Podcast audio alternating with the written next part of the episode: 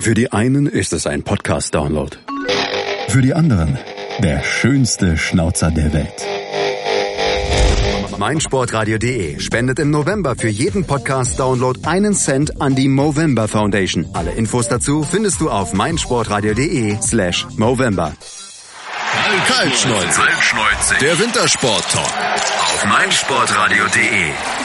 Hallo und herzlich willkommen zu einer neuen Ausgabe von Kaltschneuzig, dem Wintersport-Talk auf meinsportradio.de.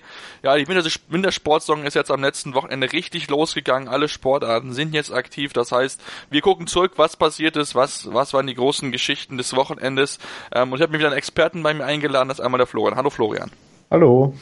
Der Tobi ist noch im Urlaub, der wird dann nächste Woche wieder mit dabei sein, aber trotzdem wollen wir dann ohne ihn auch äh, entsprechend auf die Sportarten eingehen und wir fangen dann mal direkt an mit dem Ski Alpin und gucken dort zu den Männern, wo ja endlich ja die Speed-Saison losgegangen ist und ähm, da sah es aus Sicht der Norweger wirklich sehr, sehr gut, gut da, wenn man das sich mal anguckt. Ähm, ja, bei den im, im Abfahrt waren von den ersten 6-3 Norweger und beim Super G waren es dann sogar von den ersten 5-3. Also von daher wirklich ganz, ganz stark, was die, ja, was die Norweger dort zeigen konnten, Florian.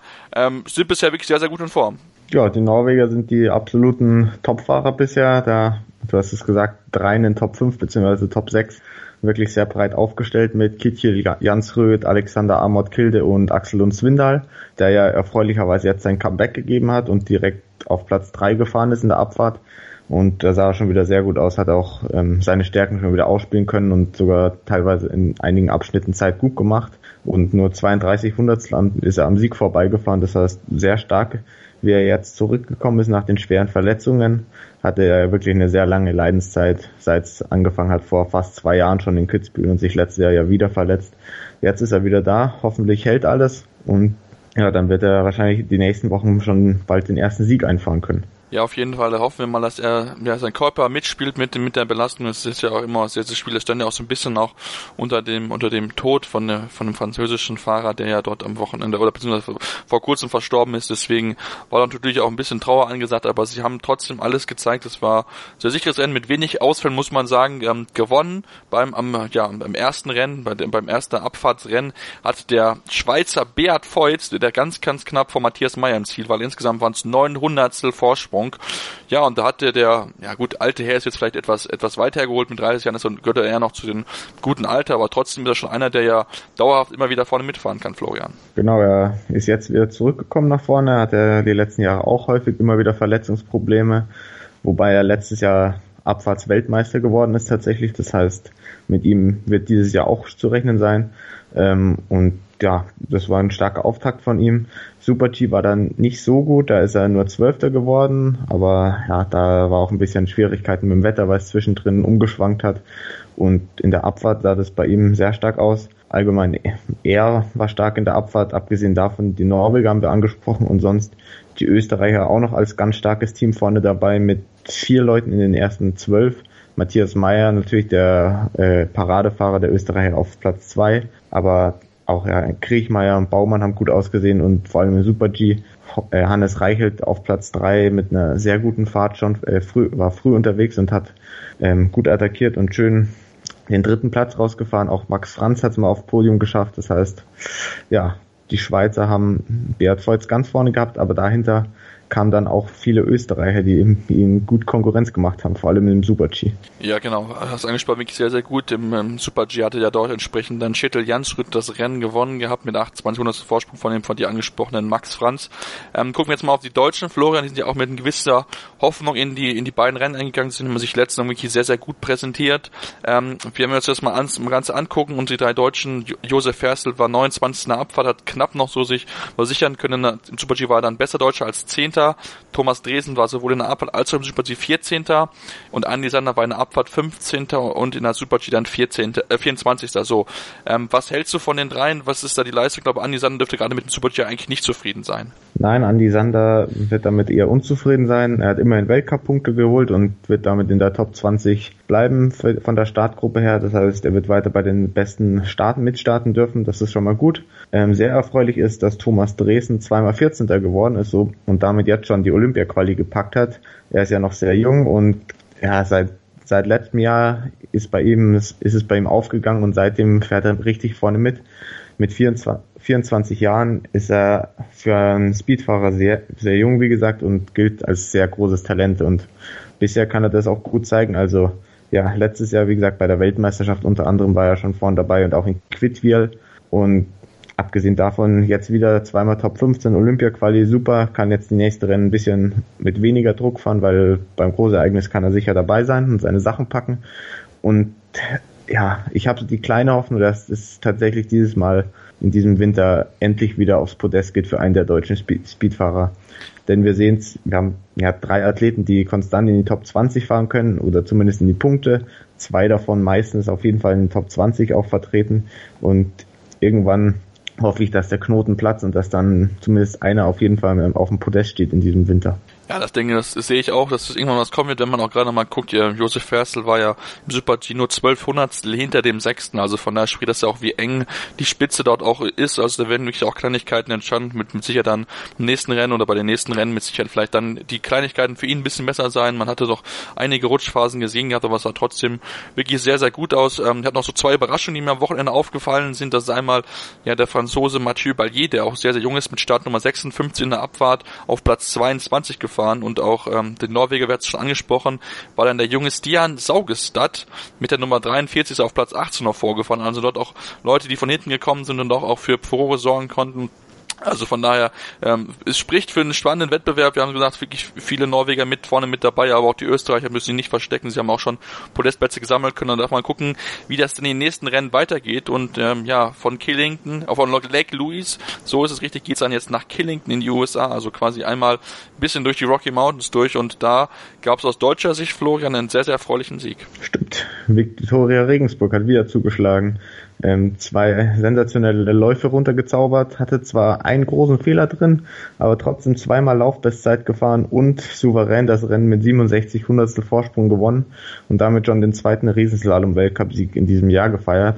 Und damit ist sie jetzt im Moment ganz große Favoritin darauf, diesen äh, ja, Wettbewerb wieder einmal zu gewinnen. Sie hat es ja schon das eine oder andere Mal geschafft.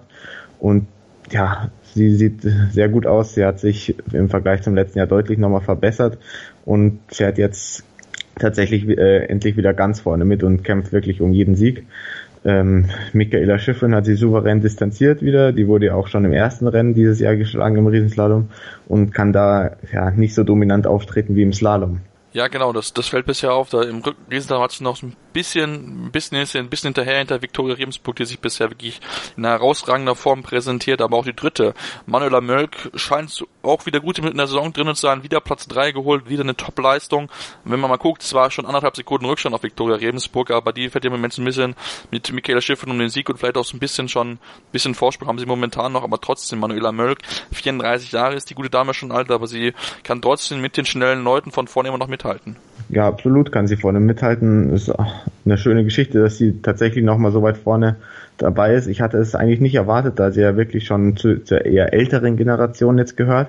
Aber ja, ihre Leistung war wirklich beeindruckend. Auch im zweiten Durchgang konnte sie schön auf den dritten Platz fahren. Das war, also hat das äh, souverän verteidigt mit ihrer Fahrt, die auch eine der besten war im zweiten Durchgang und 1,49 Rückstand auf die Wiki ist einiges auf die Michaela Schiffrin auch 18. Rückstand, aber ja, der Rest blieb ja dahinter. Von daher verdient das Podest für sie.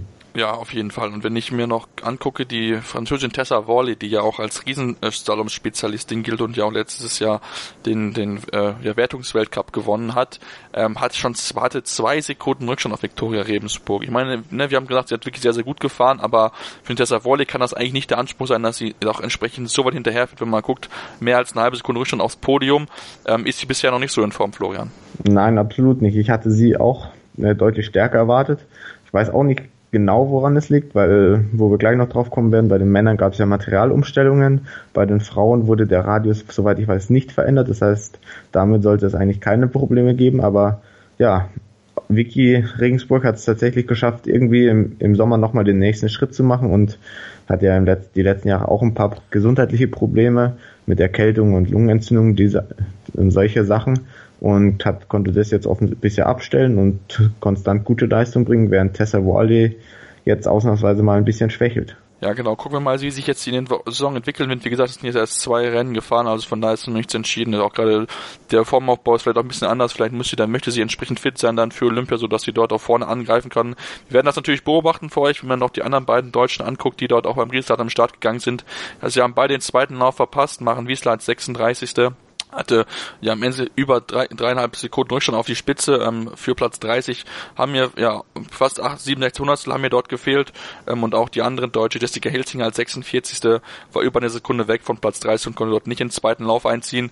Bisschen besser lief es dagegen dann im Slalom aus Sicht der Deutschen. Ähm, da hatte man noch einige ja dann entsprechend im äh, im zweiten Durchgang, das muss man ja so, so, so sagen, drei Deutsche im, im, im, Durchgang, im zweiten Durchgang ähm, wirklich sehr sehr gut, ähm, auch wenn es für ganz ganz vorne jetzt jetzt nicht gereicht hat, aber trotzdem der neunte Platz von Maria Wallner ist aller Ehren wert. Ja, Marina Wallner hat mich sehr gefreut, sie, die ja 23 geworden ist vor drei Wochen. Ähm, auch noch eine sehr junge Athletin, die wieder mal, wir haben es jetzt schon ein paar Mal angesprochen, aber auch ähm, vor anderthalb Jahren ungefähr äh, eine große Verletzung hatte, ich glaube Kreuzbandriss war es und eben dann die Saison 2015, 2016 in dem Bereich viele Rennen aussetzen musste. Seitdem kommt sie zurück, ist auch letztes Jahr ähm, ja schon einige Male dann wieder mitgefahren, auch am Ende vom Jahr dann im World Cup wieder dabei gewesen und ist dort sogar schon in die ähm, Top Ten gefahren zweimal. Er war in, in Aspen einmal Zehnte und in Squaw Valley war sie Siebte. Und jetzt in Killington bestätigt sie das, nachdem sie in Levi noch ausgeschieden ist mit einem neunten Platz.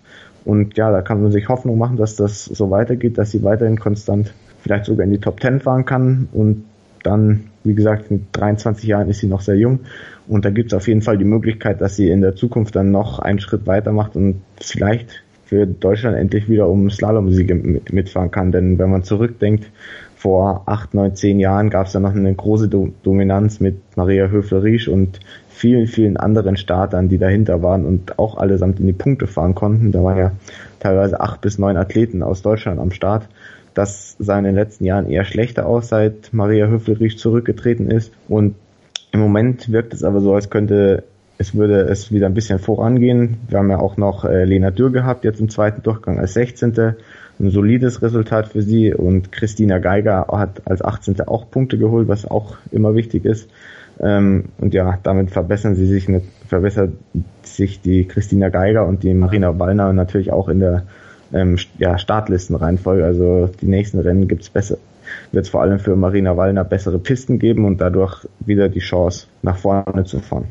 Ja, genau, ganz beeindruckend auch dort. Sie war ja nach dem ersten Durchgang 23, sind auf Platz 9 nach vorne gefahren mit der insgesamt fünf besten Laufzeit. Also wirklich ganz, ganz sagt sich dort präsentiert, aber eine Dame war dort nicht zu schlagen, das war Michaela Schiff, wenn sie sich den ersten Saisonmusik holen konnte und über anderthalb Sekunden Vorsprung auf die zweite Preta, Preta Vilchova hatte. Ja, da fällt einem relativ wenig dazu ein. Das war absolut beeindruckend, was Michaela Schiffrin gemacht hat. Mit 1,6 Sekunden wieder mal hatte sie ja die letzten Jahre öfter geschafft, so einen großen Vorsprung rauszufahren. Und wenn man gedacht hat, dass dieses Jahr vielleicht ähm, das ja nicht so extrem sein könnte, dass sie vielleicht nicht so große Vorsprünge rausfahren kann, dann hat man sich großteils äh, ja, getäuscht. Auch wenn sie im letzten Rennen in Levia geschlagen wurde von Petra Vlhova. Aber ja, man muss auch ganz klar sagen, der Slalom in Levi ist immer zum Reinkommen ein eher flacher Slalom mit nur ein paar künstlichen Wellen drin. Abgesehen davon geht es da großteils ums Attackieren und Tempo machen, weil es keine ja, großen technischen Schwierigkeiten gibt und da kommen jetzt noch eher die anderen Slaloms, die wirklich technisch anspruchsvoll sind und wo es, wo es nicht nur darum geht, möglichst im flachen gut Tempo auf sich aufnehmen zu können. Und ja, da hat jetzt Michaela Schiffrin direkt mal gezeigt, wo der äh, Hammer hängt und, und hat einen beeindruckenden Vorsprung rausgefahren. Im zweiten Durchgang war sie ja, war sie 100 tatsächlich langsamer als Petra Vlova aber das hat auch nichts gemacht, da sie ja schon mehr als anderthalb Sekunden Vorsprung hatte und eigentlich nur das souverän verwalten hätte müssen. Wobei das ihr meistens nicht so liegt, sondern sie einfach weiter attackiert und dementsprechend das trotzdem souverän ins Ziel bringt. Ja, genau. Sie hat das wirklich sehr, sehr souverän gemacht. Dritte dort war dann Bella de Schild, die auch im ersten Durchgang auch wirklich sehr, sehr gut lag, aber dann etwas verloren hatte. Am Ende hatte sie über zweieinhalb Sekunden Rückstand auf Platz, auf, auf Michaela Schiffrin, eine Sekunde auf Preta Vlichova. Also insgesamt sehr, sehr große Abstände. Man, man merkt das schon. Das ist wirklich so ein bisschen, äh, ja, eine Zweiklassengesellschaft, muss man sagen. Michaela Schiffrin dort vorne äh, war es jetzt am Wochenende. Und dann die anderen im Endeffekt, die da hinterher gefahren sind. Ähm, und wir haben schon angesprochen, Florian Levi war das Stichwort. Ähm, da war ja auch ein gewisser Felix Neureus Neureuter sehr, sehr gut und hat dort das Rennen gewonnen. Aber da gibt es schlechte Neuigkeiten. Flo, ähm, Felix Neureuter hat sich im Training im Riesenslalom in Beaver Creek das Kreuzband gerissen. Ja, er hat leider das Kreuzband gerissen, nachdem er oder während er einen ähm, ja, Riesenslalomlauf gefahren ist und dort austesten wollte, wie ja, wie stark er denn in die Kurve reingehen kann und dabei wohl die Kräfte etwas unterschätzt hat und wahrscheinlich den Ski ein bisschen verrissen hat oder ähnliches und ja, dabei ist es leider passiert, das Kreuzband ist durch, komplett gerissen, das restliche Knie sollte soweit okay sein. Ja, und dementsprechend wird es wohl wahrscheinlich auch kein Olympia für ihn geben. Er persönlich hat ja gesagt direkt, er gibt nicht auf, er, er wägt vielleicht an den Start zu gehen, wenn er konkurrenzfähig ist. Dafür dürfte das Knie aber nicht operiert werden und im Normalfall muss es operiert werden und dann gäbe es keine Chance mehr auf Olympia. Dann würde man eher darauf zuzielen, dass er in der nächsten Saison wieder zum Start ähm, einigermaßen fit ist. Wobei ich da persönlich skeptisch bin, denn er hat ja schon das ein oder andere Mal gesagt, dass er eigentlich nach Olympia 2018 wahrscheinlich die Karriere beenden will und er hat ja jetzt auch Nachwuchs bekommen in seinem Haus zusammen mit Miriam Gössner und dementsprechend werden sich, werden, werden sich die beiden jetzt freuen, wenn sie mal viel Zeit zusammen zu Hause haben und er nicht ständig auf Reise ist. Und dann könnte ich mir auch gut vorstellen, dass er ja das Leben dem aktiven Skisport vorzieht, wenn es zu schwierig wird. Genau, das denke ich auch. Man muss jetzt mal gucken. Er hat gesagt, er wollte jetzt ein paar Ärzte besuchen. Natürlich ähm, Müller-Wohlfahrt, der einer der großen Sportdoktoren ist und sich mal ähm, Meinung einholen, was dort Sinn macht, ob man ohne ähm, ja ohne entsprechend, ohne eine Operation dort vorkommt. Ähm, aber lass uns mal auf den Sturz eingehen. Jetzt gab es vom Bundestrainer Matthias Berthold ähm, ja Kritik an dem Material. Florian, was hat das genau auf, mit, mit sich auf? Genau, ähm, also es gab vor ungefähr fünf Jahren die Reform von der FIS, dass die Skiradien im Riesenslalom von 28 Meter auf 35 Meter äh, erhöht wurden. Das heißt, man, die Kurvenradien wurden ein bisschen erweitert, weil das Druck von den Knien nehmen sollte, weil es ja viele Knieverletzungen im Skisport gab, wie man ja jede Saison sehen kann. Ähm, das war soweit auch gut, hat einigermaßen gut funktioniert. Nur das Problem war dann, dass die Rückenverletzungen stärker hervorgekommen sind und viele Athleten mit dem Rücken Probleme hatten. Da ist äh, Felix Neureuter ja auch ein Vorzeigeathlet, der wirklich jeden Sommer eigentlich mit dem Training ein bisschen vorsichtig sein musste, weil er seinen Rücken auskurieren musste. Und ja, jetzt vor dieser Saison hat man eben zurückgerudert, hat gesagt, wir reduzieren den Skiradius wieder auf 30 Meter. Dort ist er jetzt im Moment. Ähm, es gab auch, als das erledigt wurde, einige Stimmen, die positiv waren. Zum Beispiel ein Horst Reichel hat gesagt, dass er damals, als der Skiradius verlängert wurde, gesagt hat, nee, er will da jetzt nicht mehr ähm, Riesenslalom fahren, weil das für den Rücken zu schlecht ist und sich dementsprechend da zurückgezogen hat. Und ja, jetzt gibt's natürlich auch kritische Stimmen, die sagen, dass der kleinere Skiradius für mehr Verletzungen sorgt, weil die Knie eben mehr beansprucht werden. Ich persönlich denke, dass die FIS da versucht hat, einen Kompromiss zu finden aus 28 und 35 Metern und sich eben auf diese 30 geeinigt hat. Ist natürlich jetzt, ähm, ja, trotzdem so, dass es, dass sich viele Athleten verletzen können, was aber im Prinzip immer so ist, ähm, weil man hat ja die letzten Jahre gesehen, es passiert leider sehr viel. Ski Alpin ist halt, ist nun mal ein Sport, wo es viele Verletzungen gibt und schlussendlich wird man das mit diesen Skiradien wohl nicht ändern können da es ja auch nicht alleine im Riesenslalom ist, wo sich die Athleten verletzen. Es gibt genügend ähm, ja, Unfälle im Speedbereich auch, wo dann das Kreuzband oder ähnliches einfach reißt, weil die Belastung zu groß ist. Und ja, die Skidiskussion ist klar, ist wichtig. Man muss da eine gute Lösung finden. Ich bin aber eigentlich auch der Meinung, dass man eben mit dieser Verringerung zumindest die Rückenprobleme ein bisschen bekämpfen kann, hoffentlich. Und dementsprechend das jetzt, würde ich das jetzt nicht nur negativ sehen, denn ja, Knieverletzungen gehören leider dazu. Ja, das müssen wir mal gucken. Ähm, die Diskussion wird mit Sicherheit weitergehen, gerade auch wenn natürlich jetzt noch mehr Verletzungen kommen wird. Das wird mit Sicherheit begleiten. Mal gucken, was auch die anderen Trainer dort entsprechend dann zu sagen werden, wie das dann auch beim ersten Rennen zu sehen sein wird. Da darf man wirklich dann auch sehr, sehr gespannt drauf sein.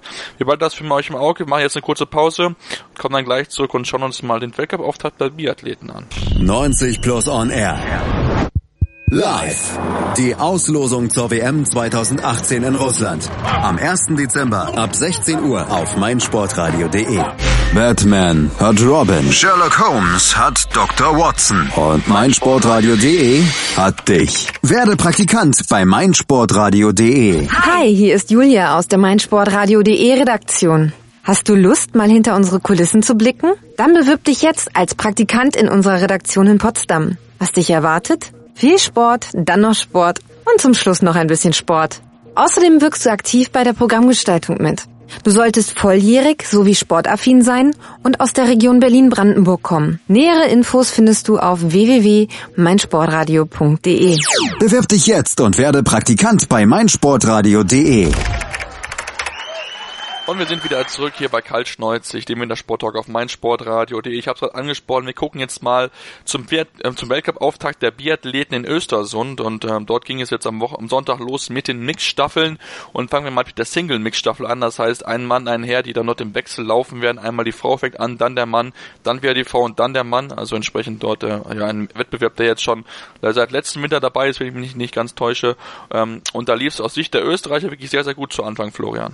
Ja, die Österreicher haben ein sehr starkes Rennen gezeigt, vor allem am Schießstand. Sie haben ja ihren Schießspezialisten Simon Eder äh, an den Start geschickt, zusammen mit Lisa Theresa Hause, die ein riesiges Talent aus dem Nachbarland ist, ähm, also aus dem deutschen Nachbarland Österreich. Ähm, die haben jeweils nur einen Fehler geschossen, einen Nachlader und damit sind sie deutlich unter den Schuss, äh, Schießleistungen ihrer Konkurrenz geblieben und haben so einen souveränen Vorsprung rausgeholt, den sie das ganze Rennen über hatten und vor allem in der zweiten Hälfte natürlich und da ist niemand hingekommen, denn die Leistungen am Schießstand waren abgesehen von dem Team wirklich mittelmäßig, wodurch ja Österreich souverän den Sieg holen konnte und die anderen nur noch hinten reinschauen konnten und um die anderen Plätze kämpfen mussten. Denn auf dem zweiten Platz haben wir die Deutschen Vanessa Hinz und Erik Lesser mit jeweils vier bzw. fünf Nachladern und dementsprechend 16 Sekunden Rückstand am Ende. Das ja, war ein solides Rennen von den beiden, also ein guter Einstand. Ist auf jeden Fall, denn Podest zum Saisonauftakt ist nie verkehrt. Und ja, dahinter die große Überraschung. Wir haben nämlich da Kasachstan einmal und andererseits Frankreich und es ist nicht wie erwartet Frankreich auf Platz drei, sondern Kasachstan.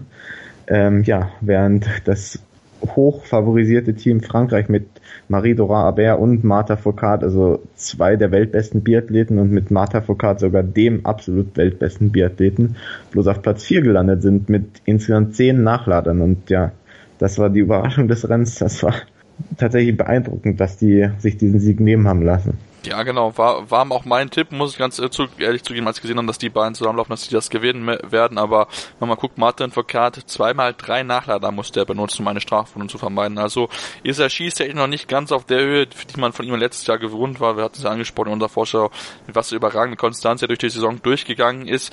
Ähm, Florian möchte noch mal kurz auf Kasachstan eingehen. Ähm, wir haben es gesagt, sie sind Dritter geworden, total überrascht, hat keiner mit gerechnet, auch wenn sie von der von den Platzierungen, Vorherplatzierungen auf Platz 4 waren.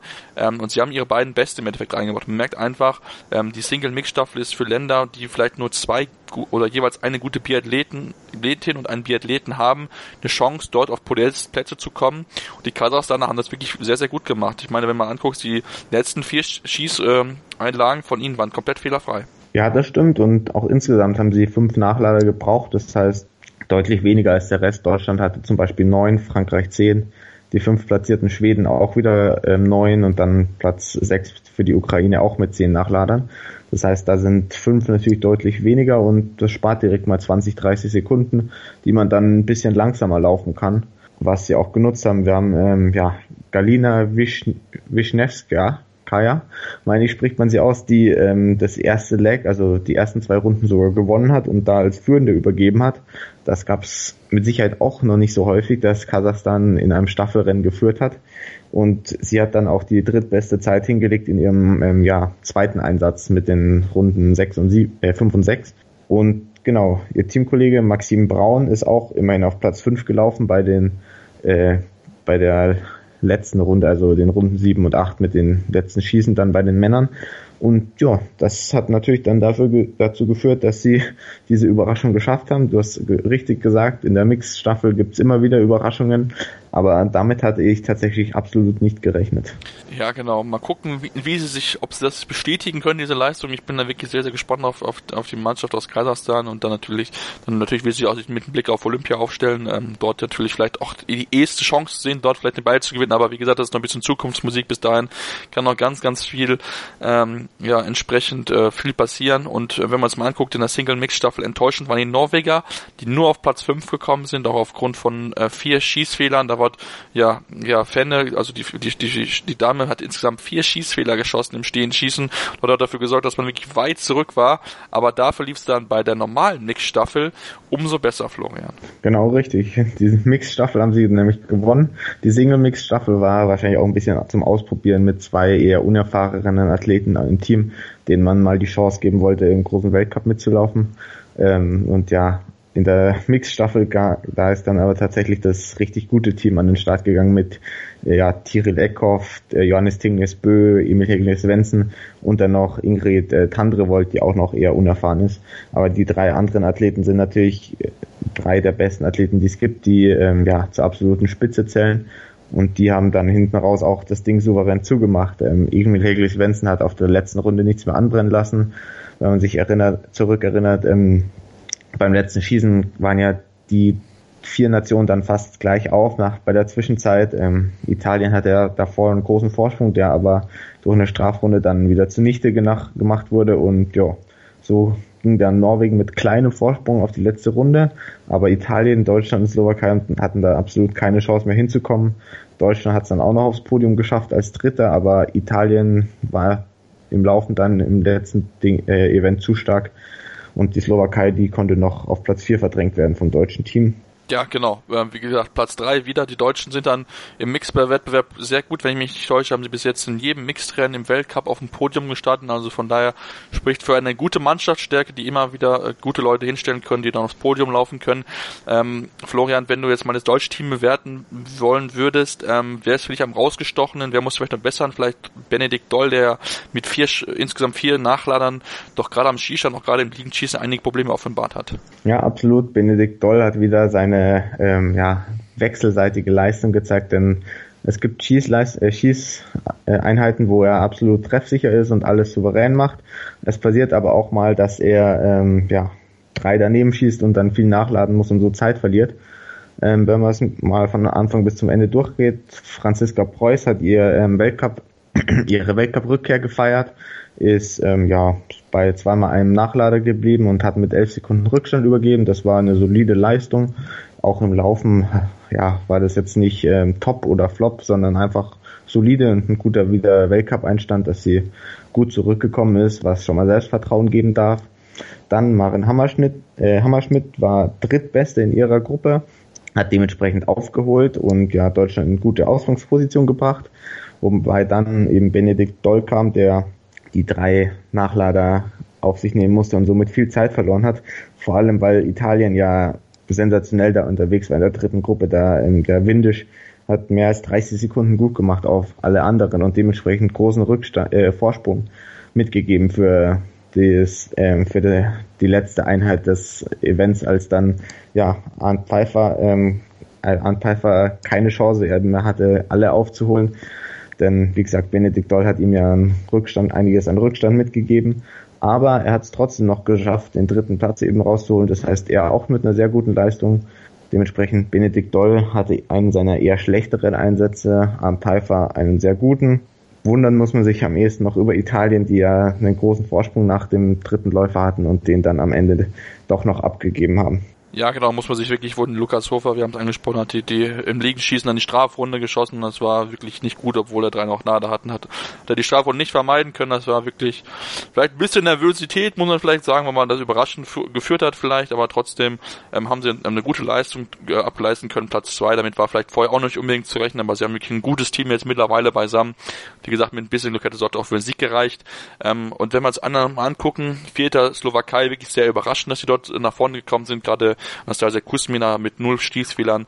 Das war wirklich sehr, sehr gut. Da waren sie nach dem zweiten, nach der Dame waren sie auf vier Sekunden ran. Also das war wirklich sehr, sehr stark, was sie dort präsentiert hat. Die Schweden sind Fünfter geworden, ja, und dann Florian, so ein bisschen enttäuschendes Wochenende. Ne? Russland Sechster, Frankreich Siebter.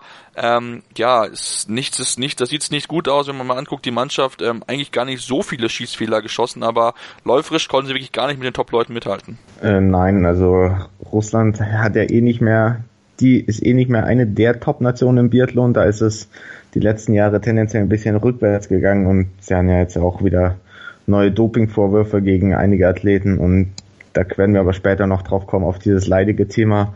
Und ja, auch Frankreich hat an dem Wochenende bisher enttäuscht. Der siebte Platz ist ja ähnlich enttäuscht wie das Ergebnis von Marie-Dora Aber und äh, Martha Foucault. Aber ja, so, es war das erste, äh, das erste Event im Weltcup-Winter. Es kann auch gut sein, dass die, die Formkurven der Franzosen ganz anders ausgelegt sind als die der Deutschen und der anderen Nationen und dass die stärker auf Olympia schauen zum Beispiel und dementsprechend erst später in der Saison äh, ins Laufen kommen werden. Das kann man jetzt nach diesem einen Rennen noch nicht sehen. Wir werden jetzt im Laufe der Woche noch Einzelwettbewerbe erleben und dann am Wochenende auch Sprint und Verfolgung, wo man dann schon eher Auskunft geben können wird über die äh, einzelnen Leistungen. Ja, genau. Das, das wird jetzt kommen. Wir nehmen jetzt Dienstagabend auf. Das heißt, wenn ihr uns hören werdet, am, am, am morgigen Mittwoch wird schon ja dort die entsprechend die erste, der erste Einzel stattfinden. Erst mit den Damen und dann am Tag drauf entsprechend die Herren. Also dann am Donnerstag, wenn dann die Herren dran und dann am Freitag mit dem Sprint. Wochenende geht's dann auch weiter mit den entsprechenden Entscheidungen dort. Ähm, wir haben ja auch noch ein Tippspiel, was ich euch ans Herz legen möchte. Das, die Kollegen von der Sportschau haben mir dort ein Tippspiel ins Leben gerufen gehabt und wir haben dort eine eigene Liga. Das heißt, wenn ihr Teil dort sein möchtet und gegen uns tippen wollt, könnt ihr uns gerne schreiben. Sei wohl auf die Kommentarfunktion über, über mein Sportradio.de, aber auch via Facebook und via Twitter, dort jeweils über das Handle Kaltschneuzig, könnt ihr uns schreiben, könnt ihr auch gerne in die Kommentare zu diesem Post und entsprechend euren Nutzernamen rein, reinfügen, sodass wir euch dann entsprechend zu der Liga hinzufügen können, dass ihr dagegen gegen uns tippen könnt und euer Fachwissen gegen unseres testen können. Bisher sah es nämlich gar nicht so schlecht aus. Für ganz, ganz vorne reicht es ja doch noch nicht. Ähm, da waren die 40 Punkte, die der, die der Führende macht, etwas weit weg. Hatte, glaube ich, 26 Punkte. Ist solide, wie gesagt, aber kann man ein bisschen auf aufbauen. Aber wie gesagt, wenn ihr da mit uns in Kontakt treten wollt, gegen uns tippen wollt, schreibt uns einfach und wir führen euch hinzu. Wir machen jetzt eine kurze Pause und gehen dann entsprechend ins finnische Ruka, wo ja einige nordische Wettbewerbe stattgefunden haben. Sei dein eigener Programmchef. Mit unserer neuen meinsportradio.de App wählst du jetzt zwischen allen Livestreams und Podcasts. Einfach, immer, überall. Hol dir unsere neue App für iOS und Android und bewerte sie jetzt bei Google Play und im App Store von iTunes. Hören, was andere denken. meinsportradio.de. Like it auf Facebook slash meinsportradio. Und wir gucken jetzt ins finnische Ruka zu den zuerst zu den Skispringern, die ja dort äh, entsprechend ihre ihre Wettkämpfe dort hatten und äh, mit einem Teamspringer am Samstag angefangen sind, dann mit dem Einzel am Sonntag das äh, ja das entsprechend dort beendet haben. Und Florian, wenn wir uns jetzt angucken und das Teamspringen ähm, und müssen sagen, die Norweger sind back in business. Sie haben sich sehr sehr stark präsentiert, haben das gewinnen können und auch mit einem klaren Vorsprung auf die zweitplatzierte deutsche Mannschaft. Ja, die Norweger sind eindeutig zurück. Sie haben 68 Punkte Vorsprung gehabt vor Deutschland. Das ist ein, eine richtige Meilen, ein richtiger Meilenstein, also eine riesige Vorsprung, womit man nicht gerechnet hätte davor. Und Japan dann auf dem dritten Platz noch, noch weiter zurück. Ähm, ein Team, das vielleicht noch hätte eingreifen können davor, sind natürlich die Polen, die ja ein kleines Problem hatten, denn Piotr Schüler wurde im ersten Durchgang disqualifiziert, weil sein Anzug nicht gepasst hat. Trotz dieser Kuriosität hat es Polen aber dennoch in den zweiten Durchgang geschafft, auf ähm, Platz 7 sogar. Die besten acht qualifizieren ja sich für den zweiten Durchgang und das war halt dementsprechend kein Problem für das Land, obwohl sie einen Springer weniger hatten. Ähm, ja, aber für ganz vorne hat es dementsprechend natürlich nicht mehr gereicht. Abgesehen davon war Norwegen ja, beeindruckend, souverän ganz vorne. Deutschland hat sich aber auch ähm, souverän und gut geschlagen und ja, diesmal Japan, Japan wie beim letzten Mal besiegt, diesmal aber auch Österreich hinter sich gehalten, denn beim ersten Auftaktspringen gab es ja noch den undankbaren Platz 4, der jetzt aber zum Glück abgegeben wurde und das Team sich auch ein bisschen belohnt hat damit. Ja, genau. Ähm, die bei den Österreichern war so ein bisschen das, das, ja, das, die Schwäche, ein bisschen im Endeffekt Daniel Huber, der mit seinen Sprüngen auf 128 und 118 halb so ein bisschen dafür gesorgt hat, dass die Österreicher nicht weiter nach vorne kommen konnten, ähm, war in seiner Gruppe jeweils der sechste bzw. siebtbeste Sprung und ja, dann wird es entsprechend natürlich schwierig, dann auf die Podestplätze zu kommen. Wenn wir uns jetzt mal die Einzelleistung der Deutschen angucken, Florian Eisen, Markus Eisenbichler hat angefangen, hat mit 130, 132 zwei sehr, sehr gute Sprünge gesetzt. Auch Pius Paschke mit 132, 133 auch sehr, sehr gute, sehr solide Sprünge. Andi Wellinger war mit 133, 134 auch dabei und Richard Freitag 136, 138. Ähm, Richard Freitag zeigt, dass er wirklich im Moment wirklich sehr, sehr gut in Form ist. Ja, absolut. Er ist sehr gut in Form, überraschend gut für mich sogar. Also ich hatte eigentlich gedacht, dass er ähm, ja eher an zweiter oder dritter Stelle im deutschen Team stehen wird, hinter Andreas Wellinger und ungefähr bei Markus Eisenbicher. Das Problem mit Richard Freitag war ja bisher immer, dass er ein eher unkonstanter Springer ist, der mal ein Weltcup-Springen gewinnen kann, aber dann im nächsten Springen auch wieder nur auf Platz ja, 10 bis 20 irgendwo landet. Jetzt diese Saison ist er super konstant, war ja auch in den Trainingsspringen und in der Qualifikation, die mittlerweile ja verpflichtend ist, immer super dabei. Auch dann im Einzelspringen an dem Wochenende ist er ja immerhin auf Platz 6 gesprungen und ja, dementsprechend nur ein bisschen am Podium vorbei. Und dann die anderen deutschen Springer haben aber auch ja solide Leistungen gezeigt. Ein Andreas Wellinger kommt in Tritt langsam, war eine ordentliche Leistung und natürlich Pius Paschke hat mich sehr gefreut, dass er dabei war, denn ja, er durfte bisher noch nie, nicht so häufig in Teamspringen dabei sein, könnte sogar sein erstes gewesen sein und hat sich dafür echt gut geschlagen, war ähm, Vierter bzw. Fünfter mit seinen Springen in der Gruppe und hat dementsprechend nicht so viel Rückstand äh, kassiert wie die anderen auf den Andreas äh, Anders Vannemel, der vor allem im zweiten Durchgang einen sehr guten Sprung gezeigt hat und da einige Punkte gut gemacht hat auf die anderen.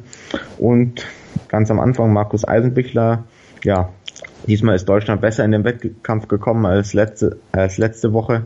Ähm, war auf Platz zwei nach dem ersten Springer im ersten Durchgang, was schon mal eine ganz gute Ausgangssituation ist und er wird, denke ich, auch noch ein bisschen besser in Tritt kommen demnächst. Ja, genau. Das, ähm, wie gesagt, hat gut, hat gut eingemacht. Ähm, die Norweger waren ja wirklich nicht zu schlagen, wenn man mal guckt. Jeder, jeder Springer der Norweger hatte einen Sprung über 140 Meter. Jo Robert Johansson im zweiten Durchgang mit 141 Meter. Andreas Vannemal auch im zweiten mit 142 Meter. Daniel André Tande hatte seinen starken Sprung im ersten mit 140,5 und Johann André Vorfang war dann im zweiten mit 141,5. Wirklich ein Hammersprung. Den weitesten Sprung insgesamt hatte Stefan Kraft, der beim zweiten Mal mit 147,5 Meter mal richtig einen rausgehauen hat und dort ähm, neuen Schanzenrekord gesprungen ist. Also wirklich ganz, ganz stark. Ähm, und dann gucken wir jetzt zum Einzelspringen, Florian. Und dort gab es eine Überraschung, muss ich mal ganz klar so sagen. Der Slowene Jane Damian hat gewonnen. Es war sein zwar erst zweiter Weltcupsieg überhaupt und hat damit die ganze Konkurrenz, die ganzen Favoriten erstmal geschockt. Genau, das ist ein Athlet, den dort wohl niemand vorne erwartet hatte. Er ist ja auch schon mit 34 Jahren nicht mehr der Jüngste. Und ja, dass es überraschend war, sieht man auch daran, dass er mit Startnummer 9 an den Start gegangen ist. Die Besten haben wir dann bis Startnummer 50 hoch nach Weltcup-Punkten sortiert. Ähm, und das war sehr überraschend, dass er da vorne gelandet ist. Er hat im ersten Sprung, im ersten Durchgang einen sehr weiten Satz auf 140 Meter gezeigt und den dann im zweiten Durchgang sogar nochmal getoppt mit 142 Metern und vor allem im zweiten Durchgang auch extrem gute Haltungsnoten mit 19 und 19,5 bekommen. Es war ein sehr sauberer Sprung und ja, somit hat er da seinen Sieg tatsächlich ähm, ja, holen können.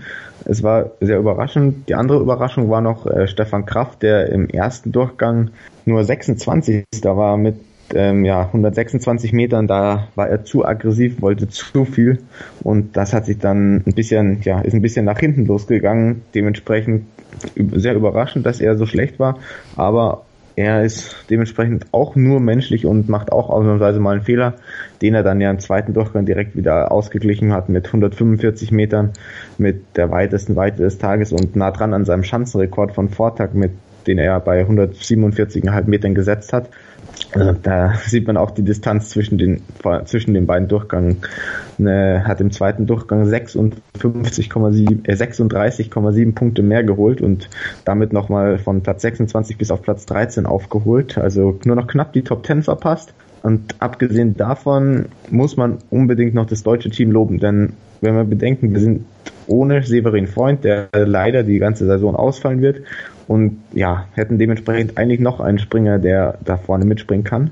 Aber abgesehen davon, Andreas Wellinger super, kommt, ist bisher gut ins Jahr gekommen und hat sich jetzt das erste Podium im Einzelspringen geholt auf Platz drei. Dahinter dann Markus Eisenbichler auf fünf, Richard Freitag, der extrem konstant auf hohem Niveau ist auf Platz 6. Hoffen wir da, dass er die Form halten kann und nicht ähm, bei Olympia dann schon ein bisschen von der Form abgeben musste, weil er am Anfang so gut war und da auf dem Höhepunkt war. Und dann geht's ja noch weiter. Stefan Leier äh, auf Platz 9, das heißt vier in den Top 9, aber auch Pius Paschke, der ähm, ja eher Neuling im Weltcup-Team ist und nicht so häufig dabei ist, hat seine Berücksichtigung ähm, eindeutig gerechtfertigt mit dem 14. Platz und dann noch Karl Geiger, der auf Platz 18 gesprungen ist. Das heißt, alle sechs DSV-Adler im zweiten Durchgang, was ja normalerweise so das Ziel sein sollte, aber nicht nur im zweiten Durchgang, sondern auf Platz äh, ja, 3 bis 18 verteilt. Also eine extreme Konstanz. Etwa so stark wie Norwegen am Vortag noch im Teamspringen war, war das deutsche Team am nächsten Tag im ja, der Einzelkonkurrenz und das gibt sehr viel Hoffnung, dass es, dass wir da noch einige Erfolge sehen werden können im Verlauf der Saison. Ja, auf jeden Fall sehr erfreulich. Die, die schon frühe konstante deutschen Springer, ähm, bei denen es wirklich sehr, sehr gut läuft. Ähm, Platz zwei, das ähm, Podium vervollständigen, war Johann André Vorfang, ähm, der dann ja, knapp drei Punkte Rückstand hatte auf Janni Damian und fünf Punkte Vorsprung hatte auf Andi Wellinger mit zwei guten Sprüngen auf 136,5 und 142. Ähm, auch die Norweger, wie gesagt, einen guten Tag. Daniel Andretan war Vierter dort, ähm, hatte etwas, ja, nur 0,3 Punkte, haben ihn zu Platz drei gefehlt und auch Robert Johansson, der auch gut ausgesehen hat vor der hat mit Platz 7 eine sehr, sehr gute Leistung geholt. Wer bisher so ein bisschen enttäuschend ist, auch am ganzen Wochenende, Florian, das waren die Polen. Ähm, es hat einmal beim Welt, beim Teamspringen überhaupt nicht funktioniert und auch beim Einzelspringen war es jetzt nicht so gut. David Kobaki auf 8, war okay, auch Pietro Schiller mit 11 ist okay, aber ich mal angucke, Kamil Stoch, der eigentlich der Topmann ist, nur auf Platz 120, im ersten 126 Meter gesprungen. Ähm, ja, die Polen müssen wirklich noch ein bisschen besser reinkommen, da sieht es im Moment noch nicht so gut aus. Das stimmt, ähm, sie hatten den Teamwettbewerb, haben wir schon angesprochen, diesen einen Grubenfehler, der sie komplett rausgenommen hat ähm, und dann im Einzelspringen gab es ja eigentlich auch vergleichsweise ja für die meisten zumindest gute Bedingungen. Wenn man sich anschaut, äh, Kamil Stoch hatte beide Sprünge eigentlich äh, Windpunkte abgezogen bekommen. Das heißt, er muss Aufwind gehabt haben und ja, war sehr erstaunlich. Er ist sogar einen Platz hinter Stefan Kraft gelandet im ersten Durchgang und konnte sich auch, ja, zumindest ein kleines Stück noch von nach vorne arbeiten, aber nicht so stark wie ähm, ja, Stefan Kraft eben. Und die Polen allgemein nicht ganz so stark, wie sie erwartet worden sind. David Kubiaki, der ja fünf Weltcups im Sommer Grand Prix gewonnen hat, als Bester auf Platz 8, der bestätigt seine starke Form aus dem Sommer. Die anderen haben dann noch was zum Aufholen. Ich würde aber Kamil Stoch trotzdem jetzt am nächsten Wochenende wieder ganz vorne erwarten. Dem ist da wohl der Sprung irgendwie aus, äh, ausgekommen. Und da sehe ich eigentlich keine Probleme, dass er wieder vorne landen wird. Ein anderer, der auch bisher eher enttäuschend springt, ist äh, Peter Preoc, der ja äh, nur 23. geworden ist und bei dem das aber ja jetzt nicht kein Ausrutscher richtig war, sondern der meistens Leistungen bringt, die so in diese Richtung gehen und das finde ich tatsächlich ja schade, dass es für ihn einfach nicht so gut läuft im Moment. Ja, da muss man mal gucken, wie er sich in der Saison entwickeln wird. Vielleicht kommt der Formaufbau ja Richtung Olympia erst dann noch. Muss man mal gucken. Ähm, wir gehen jetzt von der Schanze in die Loipe, Florian, und gucken ähm, zu den Skilangläufern. Und dort hat sich ja bei den ersten drei Wettkämpfen ein neues Supertalent ähm, hervorgetan. Der junge Norweger Johannes Horsflot Klebö für, für sein ganz, ganzer Name ist das, hat dort drei Rennen gefahren, drei Rennen gewonnen und wirklich, das sind teilweise eine unglaubliche Dominanz gemacht. Gerade der Sprint war richtig, richtig stark und auch über 50 Kilometer ähm, klassischem Stil hat er einen Vorsprung gehabt von knapp 16 Sekunden auf den zweiten Dietrich Tönset. Ähm, da ist ein neues Superland aus Norwegen, das jetzt für viel Furore sorgt. Ja, genau, so würde ich das auch sagen. Das war ähm, der Sprint war schon beeindruckend, als er den mit mehr als einer Sekunde Vorsprung auf den zweiten gewonnen hat. Da habe ich aber noch gesagt, okay, ja, das war ziemlich gut. Aber es ist ja nichts äh, Besonderes, dass Norweger den Sprint gewonnen. Als ich dann wirklich die Augenbrauen gezuckt habe, war ähm, das zweite Rennen, der äh, das 15 Kilometer Klassikrennen, wo er dann mit einer Zeit von 33, 38 ähm, Dietrich Tönset auf den zweiten Platz verwiesen hat und alle anderen klar distanziert hat.